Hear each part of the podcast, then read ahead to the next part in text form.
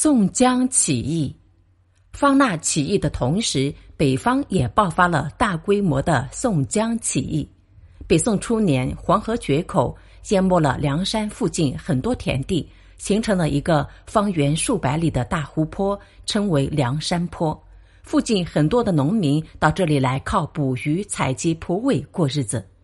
北方统治者见有利可图，就将梁山坡收为国有。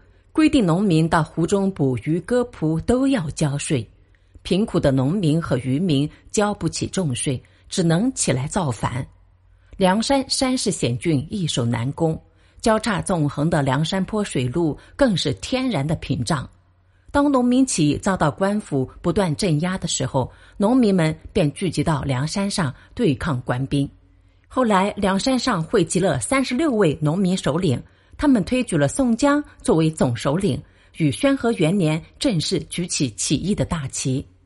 宋江领导的起义军活跃在现在的山东、河北一带，他们打官府、杀地主，震惊了北宋朝廷。宋徽宗派人镇压，但是起义军越战越勇，他们流动作战，绕得官军晕头转向。宣和三年二月，宋徽宗命令海州知府张叔夜镇压和招降起义军。当时起义军正在海州运输货物，张叔夜派人在进城处埋伏了一些军队，引诱起义军在海边作战，同时又命人偷偷烧了他们的船只。